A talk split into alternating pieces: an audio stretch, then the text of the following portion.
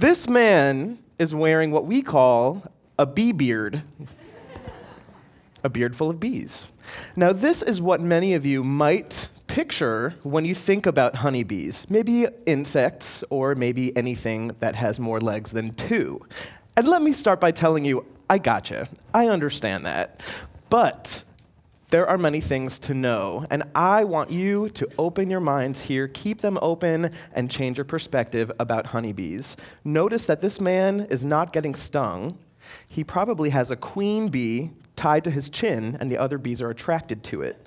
So, this really demonstrates our relationship with honeybees, and that goes deep back for thousands of years. We're very co evolved because we depend on bees for pollination and even more recently as an economic commodity. Many of you may have heard that honeybees are disappearing, not just dying, but they're gone. We don't even find dead bodies. This is called colony collapse disorder, and it's bizarre. Researchers around the globe still do not know what's causing it.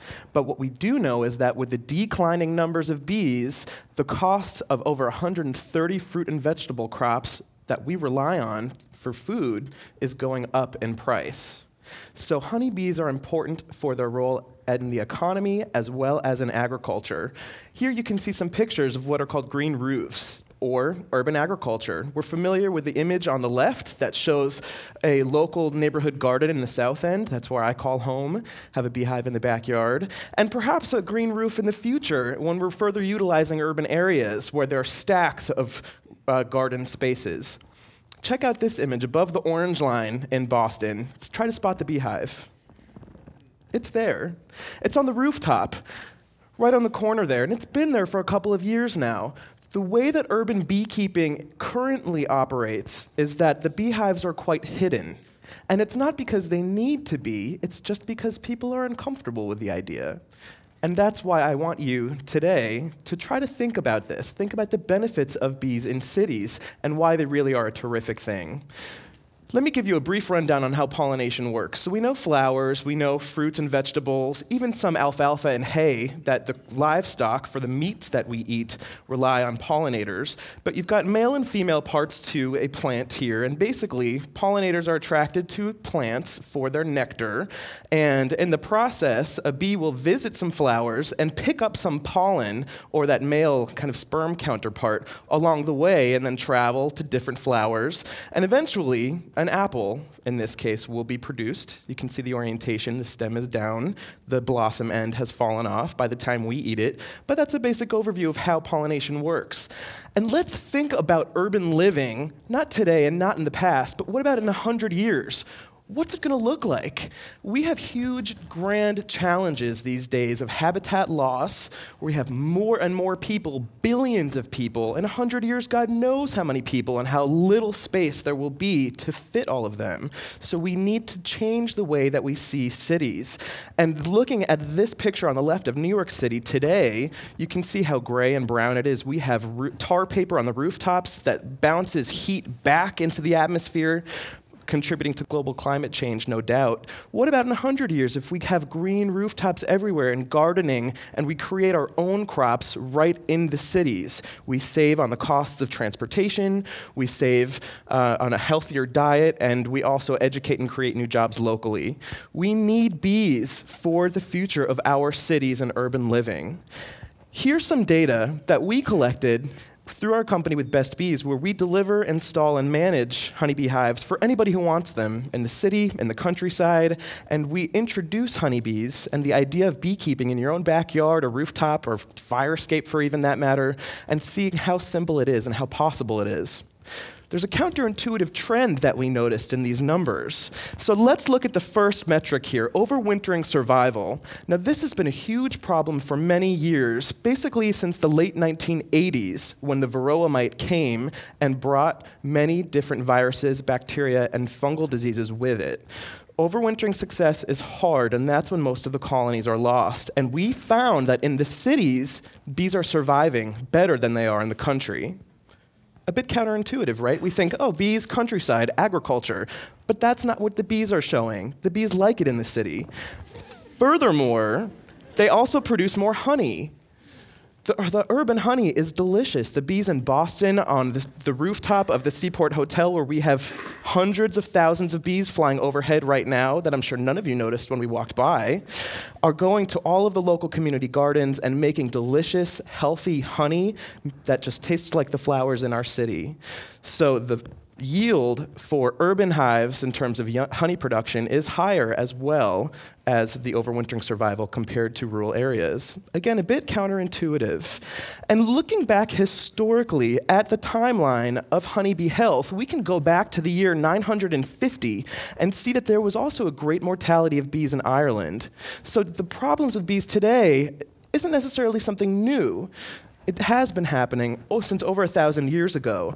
But what we don't really notice are these problems in cities. So, one thing I want to encourage you to think about is the idea of what an urban island is. You think in the city, maybe the temperature's warmer. Why are bees doing better in the city? This is a big question now to help us understand why they should be in the city. Perhaps there's more pollen in the city. With the trains coming into urban hubs, they can carry pollen with them, very light pollen, and it's just a big supermarket in the city. A lot of linden trees live along the uh, railroad tracks. Perhaps there are fewer pesticides in the cities than there are in urban areas. Perhaps there are other things that we're just not thinking about yet. But that's one idea to think about urban islands. And colony collapse disorder is not the only thing affecting honeybees. Honeybees are dying, and it's a huge, huge grand challenge of our time. What you can see up here is a map of the world, and we're tracking the spread of this varroa mite. Now, the varroa mite is what changed the game in beekeeping. And you can see at the top right, the years are changing. We're coming up to modern times, and you can see the spread of the varroa mite from the early 1900s through now, it's 1968, and we're pretty much covering Asia. 1971, we saw it spread to Europe and South America. And then when we get to the 1980s, and specifically to 1987, the varroa mite finally came to North America and to the United States. And that is when the game changed for honeybees in the United States. Many of us will remember our childhood growing up. Maybe you got stung by a bee, you saw bees and flowers. Think of the kids today. Their childhood's a bit different. They don't experience this. The bees just aren't around anymore. So we need bees, and they're disappearing, and it's a big problem what can we do here? So, what I do is honeybee research. I got my PhD studying honeybee health. I started in 2005 studying honeybees. In 2006, honeybees started disappearing. So suddenly, like this little nerd kid going to school working with bugs became very relevant in the world. And it worked out that way. So my research focuses on ways to make bees healthier. I don't research what's killing the bees per se. I'm not one of the many researchers around the world who's looking at the effects of pesticides or diseases or habitat loss and poor nutrition on bees. We're looking at ways to make bees healthier through vaccines, through yogurt like probiotics, and other types of therapies in ways that can be fed orally to bees. And this process is so easy, even a seven year old can do it. You just mix up some pollen, sugar, and water, and whatever active ingredient you want to put in, and you just give it right to the bees. No chemicals involved, just immune boosters. Humans think about our own health in a prospective way. We exercise, we eat healthy, we take vitamins. Why don't we think about honeybees in that same type of way? Bring them to areas where they're thriving and try to make them healthier before they get sick. I spent many years in grad school trying to poke bees and do vaccines with needles like years, years at the bench. Oh my gosh, it's 3 a.m. and I'm still pricking bees. And then one day I said, why don't we just do an oral vaccine? It's like, ugh, so that's, that's what we do. I'd love to share with you some images of urban beehives because they can be anything. I mean, really open your mind with this. You can paint a hive to match your home. You can hide a hive inside your home. These are three hives on the rooftop of the Fairmont Copley Plaza Hotel, and they're beautiful here. I mean, we matched the new color of the inside of their rooms to do some type of a stained wood with blue for their sheets. And these bees are terrific, and they also will use herbs that are growing in the garden, that's what the chefs go to to use for their cooking. And the honey, they do live events. They'll use that honey at their bars. Honey is a great nutritional substitute for regular sugar because there are different types of sugars in there. We also have a classroom hives project where uh, this is a nonprofit venture. We're spreading the word around the world for how honeybee hives can be taken into the classroom or into the museum setting behind glass and used as an educational tool. This hive that you see here has been in Fenway High School for many years now. The bees fly right into the outfield of Fenway Park. Nobody notices it. If you're not a flower, these bees do not care about you. they don't. They don't. Thus, They mm, excuse me, flying around. Some other images here and telling a part of the story that really made urban beekeeping terrific is in New York City, beekeeping was illegal until 2010. That's a big problem because what's going to pollinate all of the gardens and the produce locally? Hands? I mean, locally in Boston, there is a terrific company called Green City Growers, and they are going and pollinating their squash crops by hand with Q tips. And if they miss that three day window, there's no fruit. Their clients aren't happy, and people go hungry. So, this is important. We have also some images of honey from Brooklyn. Now, this was a mystery in the New York Times where the honey was very red. And the New York State Forensics Department came in and they actually did some science to match the red dye with that found in a maraschino cherry factory down the street. So you can tailor your honey to taste however you want by planting bee friendly flowers. Paris has been a terrific model for urban beekeeping. They've had hives on the rooftop of their opera house for many years now, and that's what really got people started thinking wow, we can do this, and we should do this.